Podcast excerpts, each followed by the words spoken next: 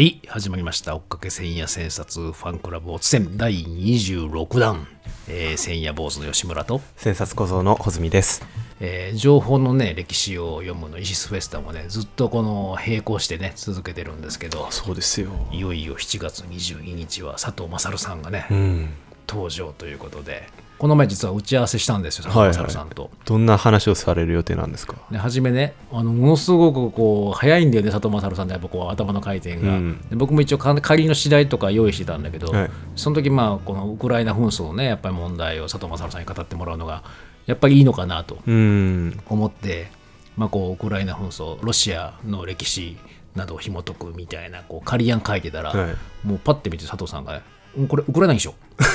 もう一言でじゃあ、ウクライナについてこう重点的にやっていそただくと。ウクライナの多分歴史をずっと追うんってってくださるんだと思うんだけど結構やっぱりそのワークをねイベント時にやるとなかなかこうみんな手が上がらなかったりとか答えたりしないっていうかねそうですねで。そういうのがあるんですよなかなか難しいんです。難しいんでお題がで佐藤さんがねいやみんなバッターボックスに立ってほしいなとかってうん。言われてでそれでその参考になる図書がねあのエディストに今上がってるんだけどあ、これを読めばバッターボックスに立てるぞと。立てるぞというのを上げてくださってるんですよ。はい。で1冊目がねウクライナ戦争の衝撃っていう防衛研究所が出してる本。ええ。で2冊目がねプーチンを罠にはめ策略に陥れた英米ディープステートはウクライナ戦争を第三次世界大戦にするっていうこれこれ大丈夫？むちゃむちゃ長い本なんですよ。でこれを佐藤さんはこれは絶対編集学校とか編集工学研究所の人は読まない本ですようんって。言われてこれはですね同じウクライナ戦争というウクライナ紛争っていうのを字にしても全然見方が違うとうん。こう字が変われば、ね、全然違うもんに見えるっていうのが極端に分かる2冊だから、まあ、こういうのを見てメタ的に見る目をちゃんと養った方がいいですよっていうので選ばれたんですよね。なるほど。でそしてそれの、まあ、ベースになるのが片山森秀さんの広告士官はいはいはい。まあ、これはこの広告士官っていうのがこのベースにあるんだよとこの紛争はっていうことで守ってこられたんですよ。ウクライナの広告士官であってロシアの広告士官であってその連のぶつかり合いなんでなるほどなる話ほどて。てね。でまあその時にね言われたのがね、えー結構価値の体系とそれから利益の体系と力の体系というこの3つがあってうん。でこれのねあのバランスが崩れることによって、まあ、こういう戦争とかが起こってくるんだけれども、うんうん。まああのこのウクライナの紛争の問題はどっちもその価値のインフレが起こしちゃってるねとはい。いう話されてます、はいはいはいそのままイデオロギー的なもんであるとか、うん。まあ、国家ナショナリズムであるとかそっちの価値のインフレが起こっちゃってその経済的な不利益とかが度度外視されちゃうとっうん。ていうようなことでまあ戦争って起こるんだよみたいな話もされてましたね。なるほど。でさらに2冊あの物語ウクライナの歴史とエマニュエル・トッドの第三次世界大戦はもう始まってると。この2冊を見てあのこう佐藤さんはですねこうレベルの違いを感じてほしいと 言われてたんですけど その意図はちょっとね、えー見ていただいて感じていただければなというふうに思っております。参考書籍として見ていただいてこの7月22日佐藤正さんぜひね、えーご参加いただければなというふうに思います。19時半からです。はいよろしくお願いします。はい、お申し込みお待ちしてます。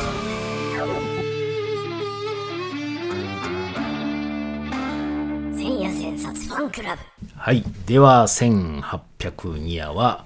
日本仏教入門ということで、末木文彦さんの一冊ですいや、ね。いよいよ来ましたね。ねいよいよ末僕が木さん、1800夜に予想していたやつだったんですか、これ。ね末木さんが来るんじゃないかなっていうのはずっと予想してたんだよね。うん。っていうのもな、なんでかっていうと、もう松岡さんも末木さんのこと千夜しなきゃなとか言われてたのもあるし、うん。まあ、ここの千夜千冊にも書かれてるけど、大宮アルスですよね。はいはいはい。大宮アルスのこの現象の回。現象の会かにずっと末木さんをを招いて、えー日本仏教を学ぼうっていうのをやってるんですよね。やっぱこう日本仏教を学ぶんだったら末木さんしかないだろうっていうことで松岡さんが選ばれたんだと思うんですけれども、このあの末木さんって甲府の出身で中澤真一と同じ高校だったって書いてますあ、ね。そうなんですか。らしいです。え聞いたところによってね西西平忠さんっているじゃない世阿弥の稽古哲学、はいはいはあの人も同じ高校なんだってすごいですすごい人たちを輩出してる山梨なんだけどねね。山梨すごいね、なんか。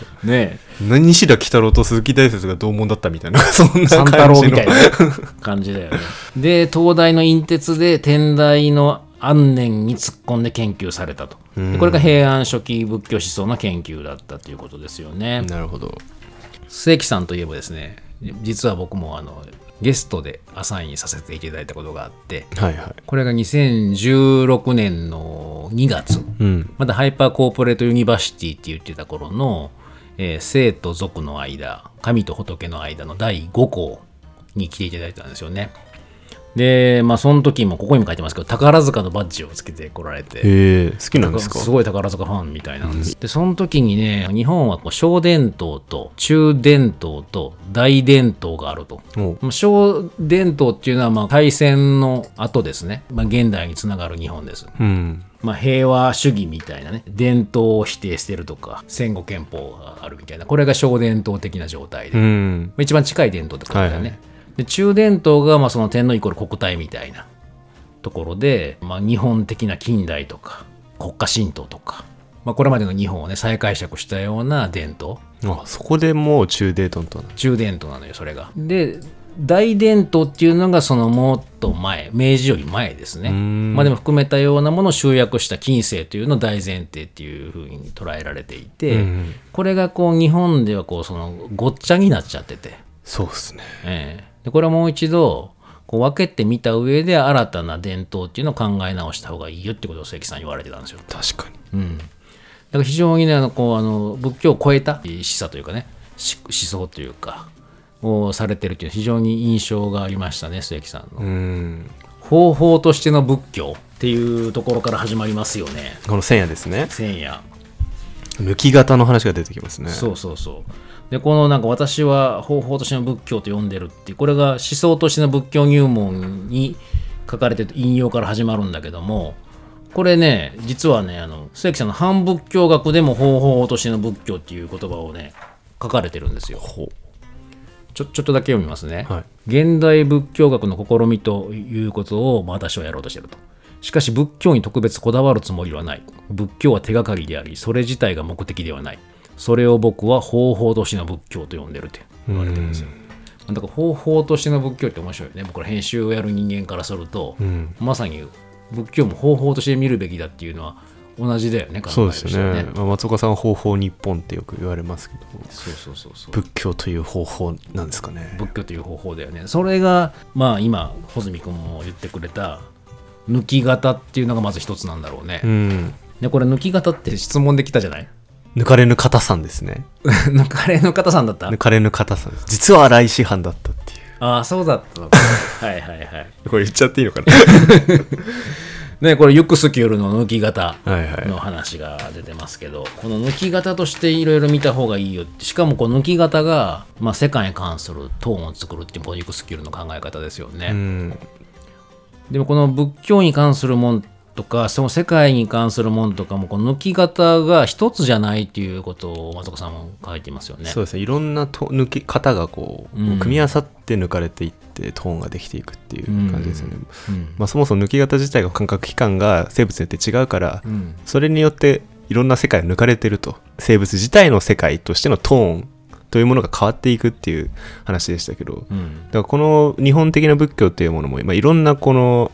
パラメーターのようなものがあってうん通過していくスクリーニングしていくことによっていろんな仏教の世界観っていうものが変わっていったっていうようなことだと思うんですよね。はいそこに対してこういろんな抜き型が組み合わさってきたというところだと思うんですよ。ね、仏教という抜き型によって日本を眺めるとどうなるのか、うんまた仏教を日本という抜き型で射抜いていくとどうなるのかっていう書いてますよね。うんこのフィルターのこの入れ替え作業っていう感じですね。ねそれから日本仏教っていう全体で言うとね忖度のねスーザン・ソンタグがねのこエピソードが入ってくるじゃない？はいはいはい。これがすごい あの象徴的です何回もあの僕も耳にしたこと、目にしたことがあるけど非常に印象的ですよね。うん。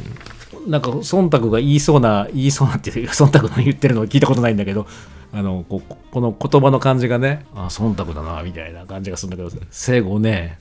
日本人はせっかく仏教をソフィスティケーションしたのになぜにまたジョン・レノンやヨガブームなどに煽られて野卑なうんインド仏教などにこだわったのみたいなうん。聞いてんすよね。これをこう何語で言ったんだっていうね このカナ仏教っての面白いですよねこのソンタグが中国の漢字仏教より日本のカナ仏教で生きなさいよっていうこのそうそうそうそう。ねソフィ仏教がソフィスティケーションされてる日本の仏教はっていうね、うん。見方がやっぱりあの、まあ、意外性があるっていうかね日本人からすると、うん。ハッとさせられる感じがするよね。そうですよね、普通に生きてると仏教ってなんか堅苦しいみたいな。うん、なんかもうある程度固まっちゃったかなみたいな感じの印象を持っちゃうもんね、持っちゃいますよ今だったらね。ね。でもそれそうそうだったはずなのになんで今そうなっちゃってるのっていう質問なのかなとは思うんですけどね。うんこれってやっぱりなんか今の日本社会がもはやソフィスティケートされてないっていうところが結構大きいのかなって気は僕はしちゃうんだけどね。ああそれはそうかもしれないですね、そもそも仏教を見る目自体が全然ソフトじゃないから、うん。そうするとさあのその既存の仏教も、うん。まあ、新宗教仏教系の新宗教もそのソフィスティケソフィスティケーションされてない洗練されてない社会の方になんか合わせちゃってるよね。そうかもしれないですね、うんそうするとそりゃ面白くなくなるだろうなっていう気もしてて、またそういうソフィスティケーションされていない社会と仏教系のもんがあったとするとその個人はますますそりゃ洗練されねえわっていう感じはしちゃいますよね。まあじゃあどの辺がソフィスティケートこれまではされてたのかっていうねこととかをちょっとこう通史的に見ていくのがいいかなとは思うんですが。はい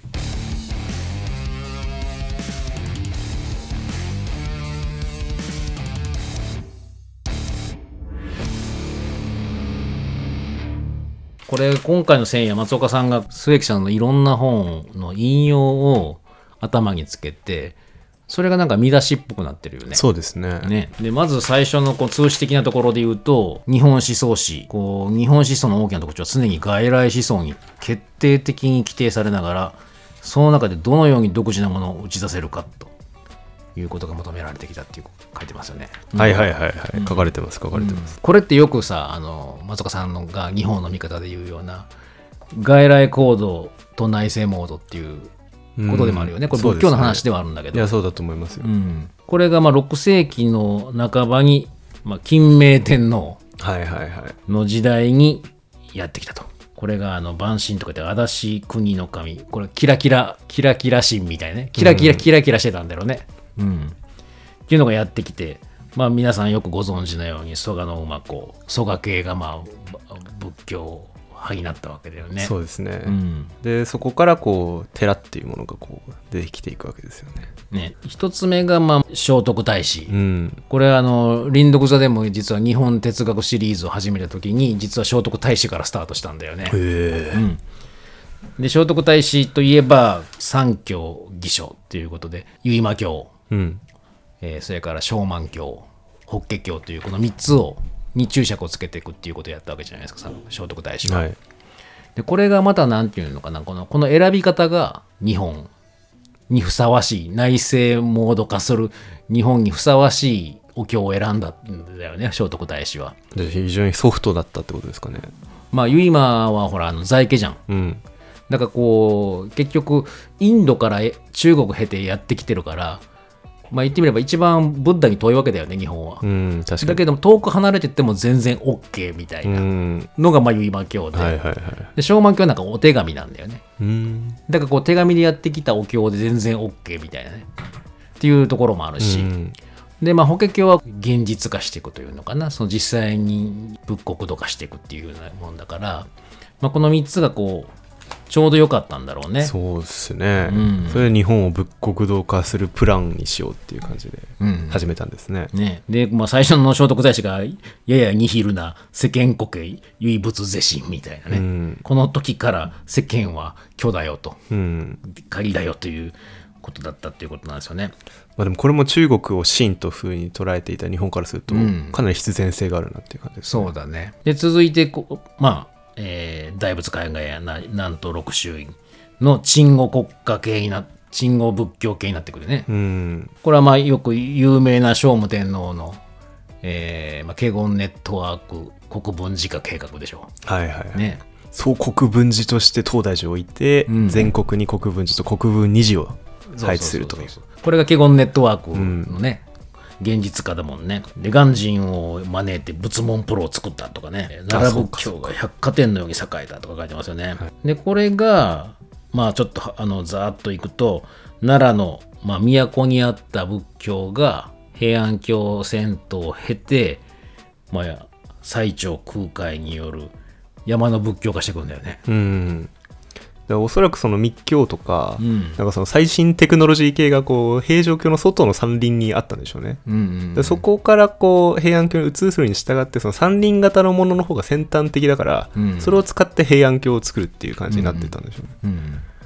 これなかなか面白いよね。ん。だから、もろにこう邪魔が入ったとかっていうのがなかったらしいもんね。空海とか最澄のね。だから、都から離れたのが良かったんだろうね。ううんんやっぱりハッカーとかもこうダークウェブで研鑽積んでうんなるほど。新しいソフトウェアを開発してますからちょっとこう隠れてやろうかなみたいな感じもあるのかな。やってうん。でそこからこう鎌倉仏教が出てくるっていうそうなんだよね。流れはこう大筋ではこうあるんですけれどもまあそこだけでいいのかなっていうのがこう関さんの視点だったっていう。ここが僕らがあのなかなかつかみきれてないうん。ところだよね、奈良仏教平安仏教からいきなり鎌倉新仏教に飛んじゃうんだよね、はいはいはい、うん、でこれがあの、えー千夜千冊でも書いてくれてます。第1期は8世紀後半で保証数集と三論集が論争するのが第1期、うんこの論争が続いていくんだよね、はいはいはいまあ、発想集はあの有意識ですよね。で三論集っていうのは、まあ、あの龍樹長良順のね中論とか十二問論とか、それから百論とかをベースにしたのが三論集です。で2がいよいよ9世紀始めになると最澄がんなんとと論争すると。ああ有名なこれ最澄特一論争っていうね、最澄特一論争はねそれだけでも本になってるぐらいだもんね。これがあの唯一の仏になるための教えっていうのは一つなんだというのが最澄の一条主義と、うん。で、こう、特一は、正門、円覚、菩薩の悟りがそれぞれ別で 3, 三ありますよ、三条主義っていうね。はいはいこの三一堅実論争っていうことらしいんですけども、はいはいはいこれはなんか、あの、どうなんだろうね。なんか僕なんかは別に3つそれぞれ違ってもいいんじゃないかって気もしちゃうんだけどね。うーんまあ、一つなんだよっていう言いたい気持ちもわからなくもないし、どっちもありかなみたいな感じは僕はこう感じますけどね、こうなるほどうん。そうですね、でもこれ一条の方がやっぱりこう釈迦のが悟ったものと一緒だよっていうことを、うん。俺なんか違っても別にいいんじゃねえかと思っちゃうんだけどね。それは悟りなのかみたいなそうそう、それは悟りじゃないとか言われちゃうとかもしれないけどね。で、まあ、空海ともね、真言宗未決文とかって出して、まあ、論争したみたいですけどね。あのあなたに慈悲が書いている まあ、書いてるかもしれないけどね、慈悲とかあんま考えてないかもしれないけどね、そうっすね空海はね。確かにええで、まあ、最澄は東大寺の会談員は症状会だとか言って、比叡山と東大寺が全面対立になっちゃったと。うんこれが第2期ですね。なるほど、そして第3期第3期は9世紀前半で、えー平安仏教界に八宗体制と、まあ、こう八の宗派が、まあ、出来上がったっていうことですよね。ここでは空海の秘密曼荼羅十十神論が出ましたね、紹介されてますけどね。このステップがね、あの最初はあの愚神帝王神で羊なんだよね。うん、お前ら羊だと。そう。読めば読むほど俺羊だなと思いました。ひ 羊っていうのは、まあ、あの高橋さんとかの言い方だと飯食うこととセックスすることしか考えてねえじゃないかと、うん。大体の人間はほとんど羊だよみたいな。ね2番目でもあの子供なんだよ。で3番目もなんかこうまだ子供みたいな感じがちょっとマシな子供とかなのよ。3番目がもう道道教とかでしたっけ？老僧とかでしたっけ？とねそう仏教以前の状態ではあるんだよね、うん。うんうん。2番目があれですね儒教とかですよねそうね。そうそう。2番目が儒教なのよ。であのでもこうそれって子供状態だというわけよ、言われたことだけ守るみたいなそうそう。そうそうでなんかこうあの 4, 4段階目で症状と4段階目は5段階目ぐらいで症状で6段階目からがあの大乗なんだよね。おお これか千夜にも書いてある。第六重心以降が発祥三論天台華厳真言の順に共犯しって書いてあるじゃん、ね。だから最高は真言宗ですってこうなってるんだけど。ランク付けするんだね、うん。うん段階をね。もう不思議ですけどね、もう華厳のビルシャナと真言の第二種類ってこう、うん。まあ、そんな変わらないって言ったら怒られそうですけど、うん。だから元を正せば一緒じゃないですか。そうね。それのやっぱこう密なものがあるっていうね、ところがやっぱちょっと違うんでしょうね。その真言が一個上にしてるっていうところが、ね、システムとしてはもう基本で完結してるけどそれプラスアルファ何かしたっていうことですよね、うん、もうすぐ短いんだよ。ねだから最後の重心はね、これでもあの1個目がなくなって2個目に行くとか2個目がなくなって3個目に行くとかじゃなくて、うん。こう羊である状態も持ちながら2個目に行く。3羊である状態も持ちながらこう上がっていくっていう感じみたいなんだよね。この秘密マンダラ11傷を抱えていくんですね。うん、だから羊で羊的なものもなければこう人間は欲望っていうものが生まれないから、それは肯定してるわけよ空海は。あ悟りたいとすら思わないみたいな。もうそれそれ自体がこう生命活動のエンジンなんだから、まあ、それはもうあのなくしてしまったらこう経済活動も生命活動もできないと。なるほどっていうところが僕はちょっと面白いなと思って見てましたね。なんか松岡さんがよくこの人間には3つの脳があるみたいな 確かそういう話に似てますよねに。ね、爬虫類の脳とかね。うん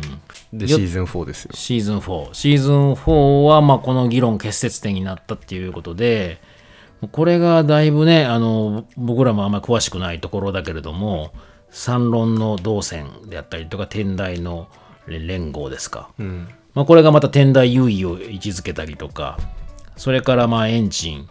で、これはあの、末木さんがずっと研究されていた安念ですよね。はいはいはいうんこの安念が、まあ、41共犯ということで、一切諸仏説法、一仏一時、一所、一教に集中させた上で、こう密教の優位を語ったっていうことみたいですね、安念はね。ああそれでこう大密っていうのが出てくるんですよね、うんうんうん天台宗における密教っていうそうですね。で、ここで比叡山がセンター化していくと。うんいう流れがあるっていう、まあ、ここから比叡山延暦寺からまあいろんなもんが出てきますよね。そうですね、うんで鎌倉仏教の階層たちはみんな比叡山で学んでるわけですからねそうね。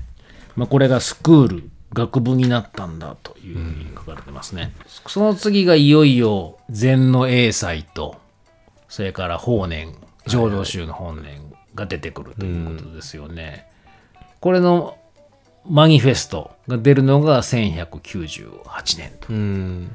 いうことで、まあ、これちょうど同時代的には藤原の定家とかねが活躍してたりとか、あ東松賢秀ですかええまあ、美術的には二世とかが流行ってた時ですよね。でこの英才がまあ大日農人のダルマ宗がこれ比叡山から弾圧されてたんだね。うんうん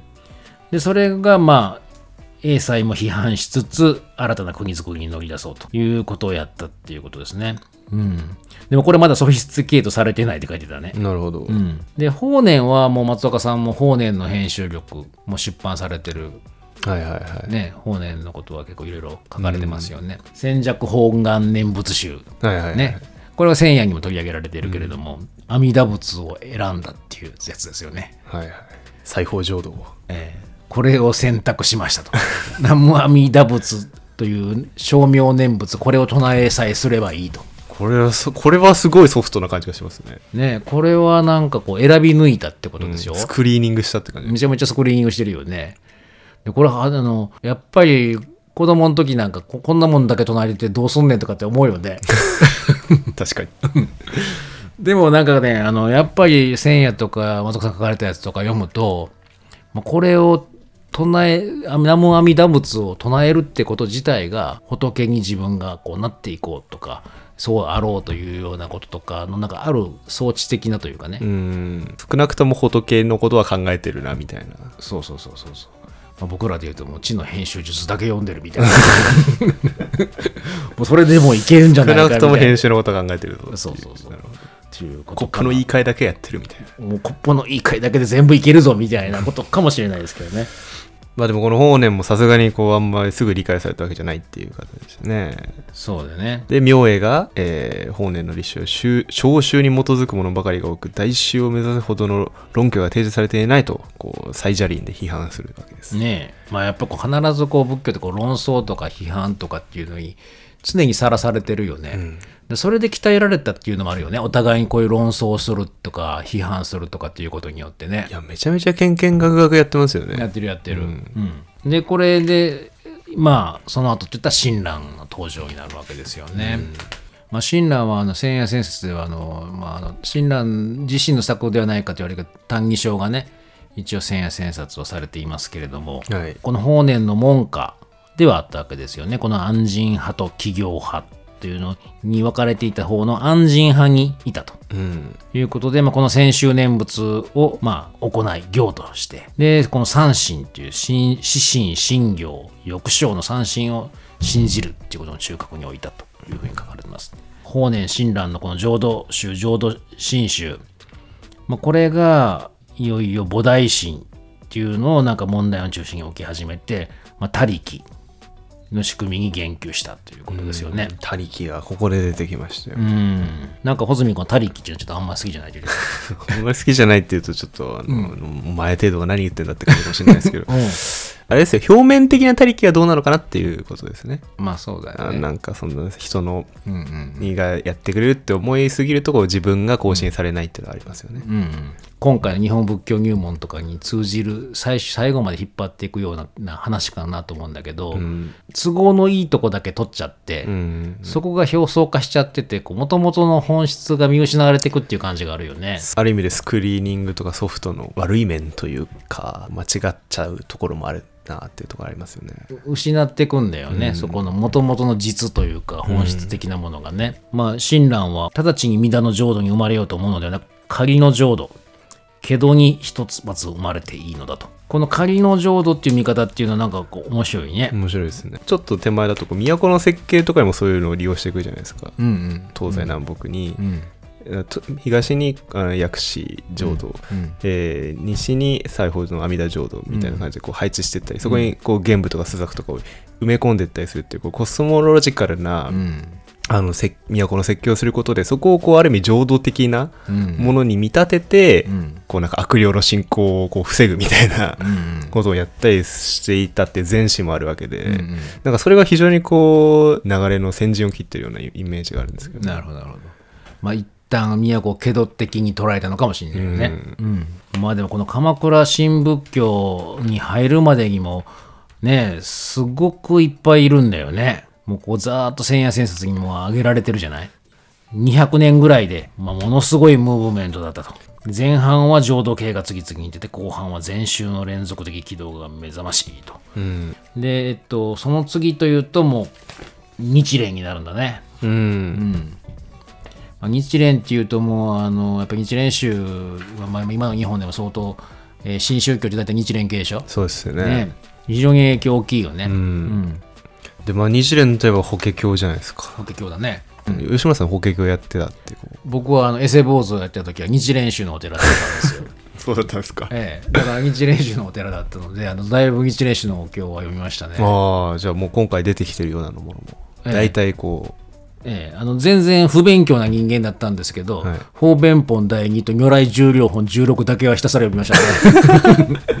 南明法蓮華経だけは連呼してましたけどね。なるほどはい。まあ、だからもうちゃんともうちょっとちゃんと勉強してればよかったなとかっていうふうにあのい今更ながら思いますけどね。うんうん。うじゃあこの釈門と本門っていうのにちょっと,、うんちょっと教えていただいてもいいですか？だから方便本には釈門に入っていて、で、後ろの、まあ、あの、如来重量本が本門に入ってるわけだけども、方便本っていうのは、こう、いろんな比喩をいろいろ出しながら、一条の道で結局行くことになるんだよっていうこととかを言ってたりとか、うんうん本門ではねここここでも書いてくる歴史上の釈尊は実は方便であって真実の釈尊は歴史を超えた永遠の存在のブッダだ。これ如来重量本でいうような苦音実情の仏だっていうわけね。なるほど。もう未来永劫前からブッダはいたと。三千世界にそうねまあこの日蓮っていうとねこの念仏無限全天魔真言亡国立立国族とかで、まあ、相当ボラボロクソと トトラッシュトークもすごいなっていう感じなんだけど あいつらクソだって言ってそうそうそうそう。だけども、まあ、そそそれだけじゃないよと。天台が重視した一年三千による一貫した仏教的実践思想がみなぎってたと。このなんか日蓮ってやっぱこう実践、仏教的実践だっていうのは結構大きいよね。だから全部これ日蓮系の新宗教っていうのもやっぱ仏教的実践っていうのをベースにしてるよね。うんうんまあ、この後一辺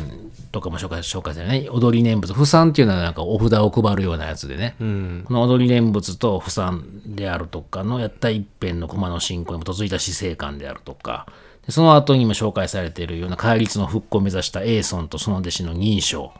この辺も全部こうあの実践的な仏教なんだね。非常に NPO 化していくというかうんうんうん。こう現実にじゃあ仏教がどういうふうに社会にとして働きかけることができるのかとかっていう,、いうことがやっぱりあのテーマになっていくわけだよね。うんまあこれがだからやっぱり一様じゃなく多様な抜き方が地と図を持って複雑に絡み合ったのだと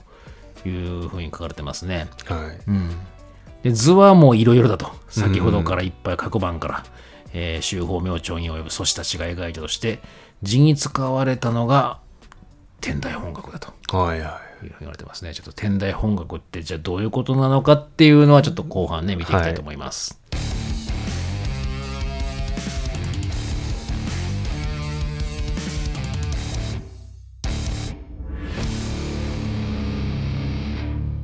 えー実はおつせんもね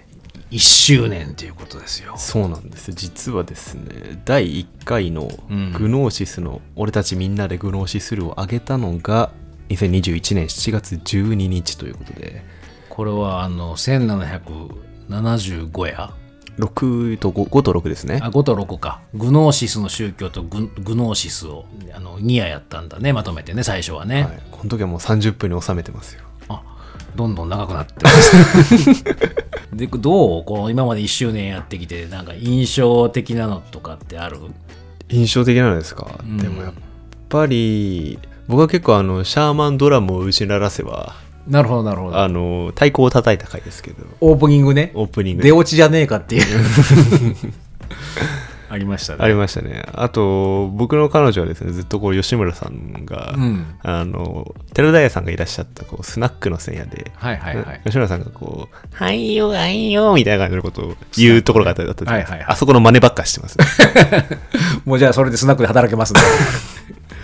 もうあとは穂積君といえばヘルメスチンチンの 完世界がね。もういまだに松岡さんにいじられますねあれはねえ、だいぶいじられてますけどね。まあ、松岡さんにね、褒められたのがミメシス・イシスが蘇る。ミメシスのね。はいあれは結構いいよっていうかって言ってもらったんですよね。うんあとそれからこう、穂積がいろいろ編集力を読み替えた世界制作の方法、ネルソン・グッドマンの世界は一つじゃないんじゃいっていうね。はいはいボリューム18はい。え実はですね、はいこのエピソードランキングというものがこのアクセス数。アクセス数というかですね、まああのこの管理画面で見れるんですけど、うんなんと第1位世界は一つじゃないんです、ね、なるほど。これは穂積君の力です、いやいやいや松岡さんの力で 千夜に上がったというなるほど。意外なね、か感じだよね。いろいろでもやりましたよね。あの、フランツ・リストは上杉君をね、読んで音楽談義もしてもらいましたし、確かにオリランの中田さんも観覧に来てくれましたしね。はいなぜか新ロシアの A 面 B 面ね こうずーっと見ていくと、でもあの、まだね、いろいろやってない千夜いっぱいありますよね。小説やってないですか、あ、だから確かに、あの、ハッタリッシュが来た時の、あの、ミラン・コンデラだけかもあ確かに、しんないですね。うん、うん。まあ漫画とか小説とかも出てくるかもしれないから楽しみだよね。楽しみですね、うん。千夜にはあるけれどもやってないっていうのは結構サイエンス系もそんなに出てない。あ、マクとかはあったか。確かにでも巻くぐらいじゃないですか、ねえ、うとか。まあということで、この1年間経ちましたけど、はい。次はどうしますか？どうしましょうね。この後新たなね展開もしていきたいけどもまたこうおつせんの新たな編集してくれる手伝ってくれるとかはい。なんかこう衣装を考え一緒に考えてくれるとかちょっとなんかチーム化もしていきたいよね。確かに、うん。おつせんを一緒にこうやってくれる人はちょっと募集したいですねぜひ。じゃあこうチームおつせんはい、募集中ということで、はい。はい、ぜひ編集や YouTube 化も狙ってますんで、はい、えーぜひ我こそはっていう方はお便りいただければなというふうに思います、出演者も。はい。出演者、質問も募集しておりますので、ね、りますので引き続き募集しておりますので、どうぞよろしくお願いいたします。えー、2年目も頑張ります。頑張りますはい。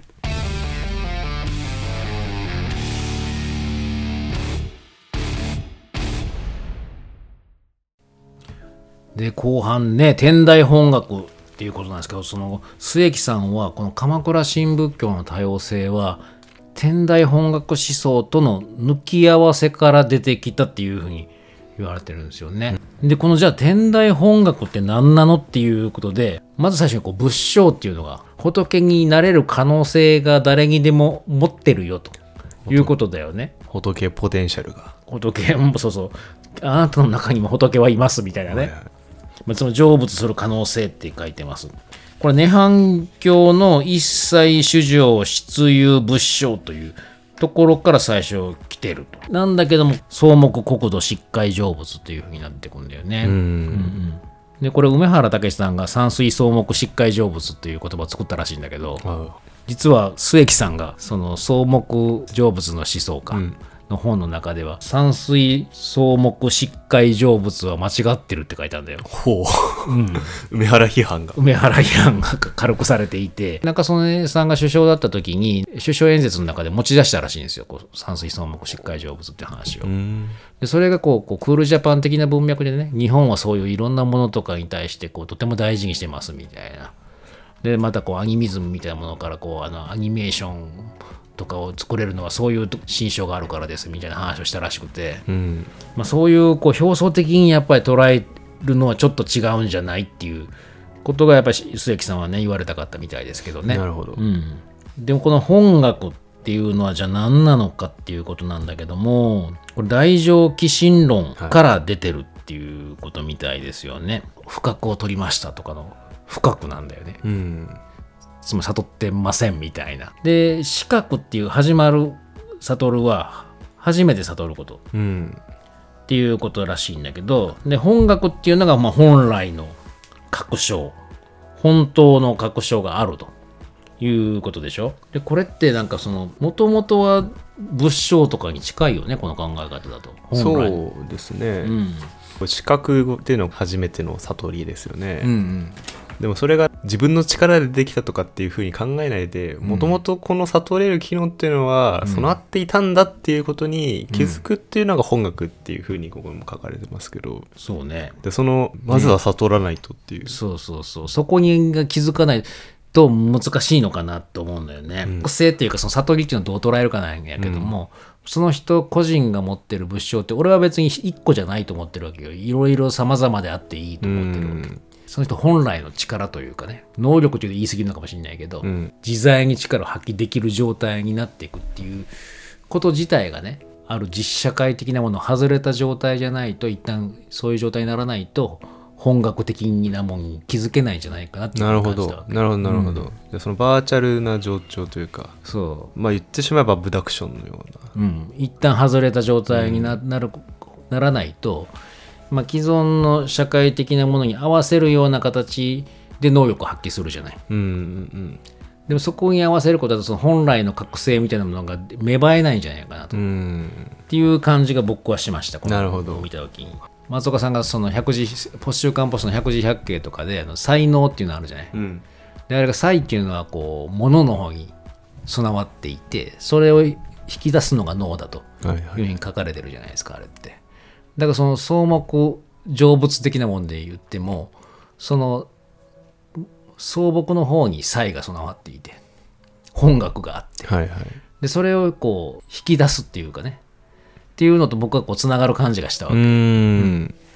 まあ、ちょっとうがちすぎかもしれないけどなるほど。としては。いやでもそうかもしれないですね、それこそ環世界的ですよね、うん。つまりこう草木はもう草木としてあるとなんていうんですかそこに本学があるって見えるフィルターをかませる必要があるわけじゃないですか。そうだね。れはただただいやしっかり成仏なんですって言ってるだけじゃなくて、うん。実際にそう見えてないといけなくてっていうことですよね。うん、で結局この本学はでもいずれはありのままになっていくわけよね、そうですよね、まあ、真偽はありのままにあるとかね。仏性は現実化に偏在していると。ありのまま主義を標榜したのだと。でこれが鎌倉新仏教で OS のように使われたのだって書いてますよね、うんだこれが何でしょうか。だんだんそれがありのままでいいんだみたいなね。もともとだってそのもともと仏なんだもんみたいなね、はいはい。感じにいいよくついいように使われてったのかなっていう感じがしちゃあうね。あなんか非常にこう見立てがずれていった感じがしますね。うん。だからでもそれがさなんかこう江戸のね例えば浮世うん。っていうのが、まあ、江戸ってこう多少強楽的な面もあるわけじゃない、はいはいそういうところともなんか重なる感じもあってね、うん。ある意味そういう江戸文化とかの流星もこういうものが用意したのかなって気もしちゃうんだよね、うん、うん。いい方で言うとね、はいはい、うん。でもこのしっかり浄土化せざるを得ない状況みたいなのもあったと思いますよ。なるほど。それこそこの武士の台頭とかっあの、うん。時代の変革期じゃないですか。中世に入る手前でこのまあ安年とかがそれ言い出したっていうところで、だからあの、まあ、定家じゃないや道長とかが、うん。まあ、死ぬ間際にこう阿弥陀仏にこう指糸糸つないではいはい。こう死ぬ瞬間に成仏するみたいな、うん。そういうことやったりとか、うん。あと阿弥陀来合図とかって日本特有ですけど、早来号とかね、うん。つまりこう西方にいる阿弥陀浄土をそのままこうこっちに呼び寄せるみたいな、うん。それぐらい世の中悲惨だからもうここを浄土にしたいみたいな、うんそれともなんか僕結構その単線草木しっかり浄土的なものって重なるなっていうふうに思うんですよね。なるほどそう思うことがまずは大事だったということかもしれないよね。うんまあ、安年がこの天台本学思想を準備したんだというふうに書いてますよね。うん心情草木成仏記っていうのを書いて草木国土疾海成仏という言い回しを使ったと。眼前にある草木と国土は仏国土としてことごとく成仏の国土になってる。もしくはなりうると。うん。安年の言ったこの草木疾海成仏とそれに基づく天台本学思想っていうのがまあ日本仏教の大きな特色のトーンになったという。でもそう言われればこう日本仏教というか、まあ、日本人の今の考えとかにも定流として流れてる感じはするけどね。だからある意味でこう事流れ主義の。まあそのありのままでいいんだから、うん、あとナチュラルメイクが流行るとか。素のままがいいとか。素顔が素敵だとか。しっかり成仏です。生が好きですとかみたいなね。まあでもこの結局、まあ、近現代の日本人はこの仏教思想を持ち出すとリベラルアーツに慣れてこなかったとか、仏教とリベラルアーツを結びつけてこなかったよっていうようなことが書かれていて。うん。で、まあいよいよ最後にですね、末木さんが、剣と妙と。はいはい。剣密じゃなくて剣と妙なのだと。うんいうことなんだよね。末木さんの僕は本の中で、まあ、特に反仏教学っていう本がすごく好きなんですね。うん末木さんはその他者論なんだよね。他者とどう生きるかっていうことと、もう一個はその絶対的な他者っていうのを死者に置いてるわけよ。うん死んだ人間はいはいっていう。その死者論っていうと他者論っていうのがあって、まあ、他者っていうのは了解不可能でだけども関わらざるを得ないうん。もんだというふうに、まあ、捉えてるわけでもちろんそうだよね実際にもね。でそれが単に普通の他人、まあ、今生きてる他人もいれば、まあ、神と仏っていうよくわからない他者もいればでも死者っていうのが一番こう了解不能な他者として常にいると。でこれをまあ考えていくっていう必要があるんじゃないかっていうことを反仏教学でも言ってんだよね、はいはい。倫理ってどう考えるかっていう時にその死者とどう関わって生きるのかうん共に生き続けるのかっていうことを言われてて僕その時に非常にこうはたとこうなるほどって思ったことがあったんですよ。うん大沢正知さんのね不可能性の時代とかを読んでいてこれからの時代をこう未来の他者うんを第三者の進級に置いたらいいんじゃないかという提案をされていたんですねその当時は。はいはい。でもなんかその未来の他者っていうのはなかなか非常にこう常に想像しているのって難しい。うんで僕はちょっとなかなか難しいかなと思ったんでとても素晴らしいと思うよそれができるんであれば。うんでも現実的にはなかなか難しいと。で考えてる時にこの末木さんの方の時の死者を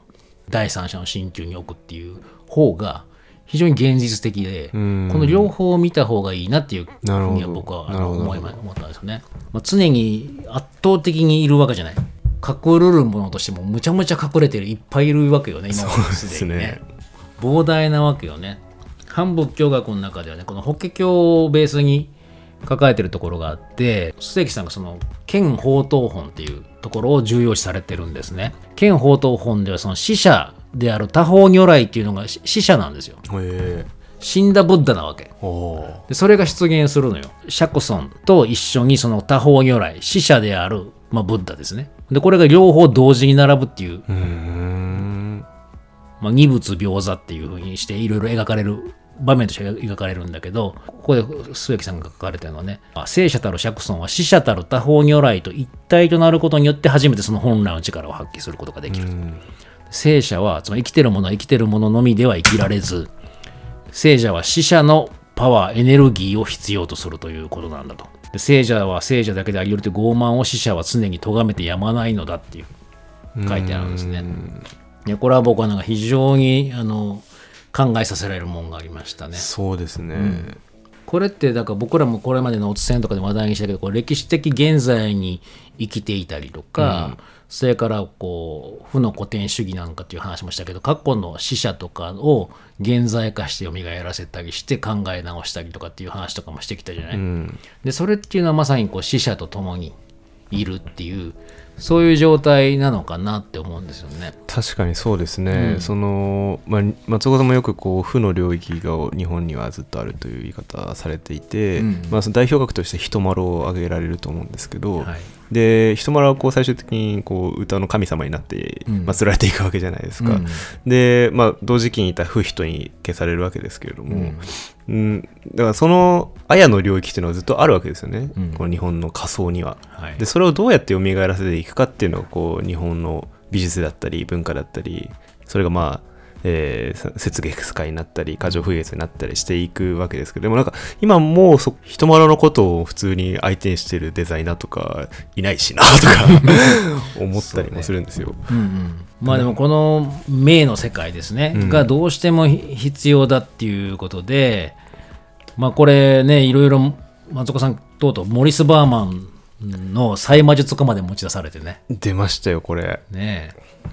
そのモリス・バーマン細魔術家ってこれあの、えーエディションで情報生命に入ってるけど、うん。アンシャンテな世界観っていうかね、うん。っていうのを作る。でそのためにこう再魔術化が必要なんだっていうことも言ってたけど、まあ、あとそれからデビッド・ボームの、えー明在系の explicate order とそれから暗在系の implicate order があってこれ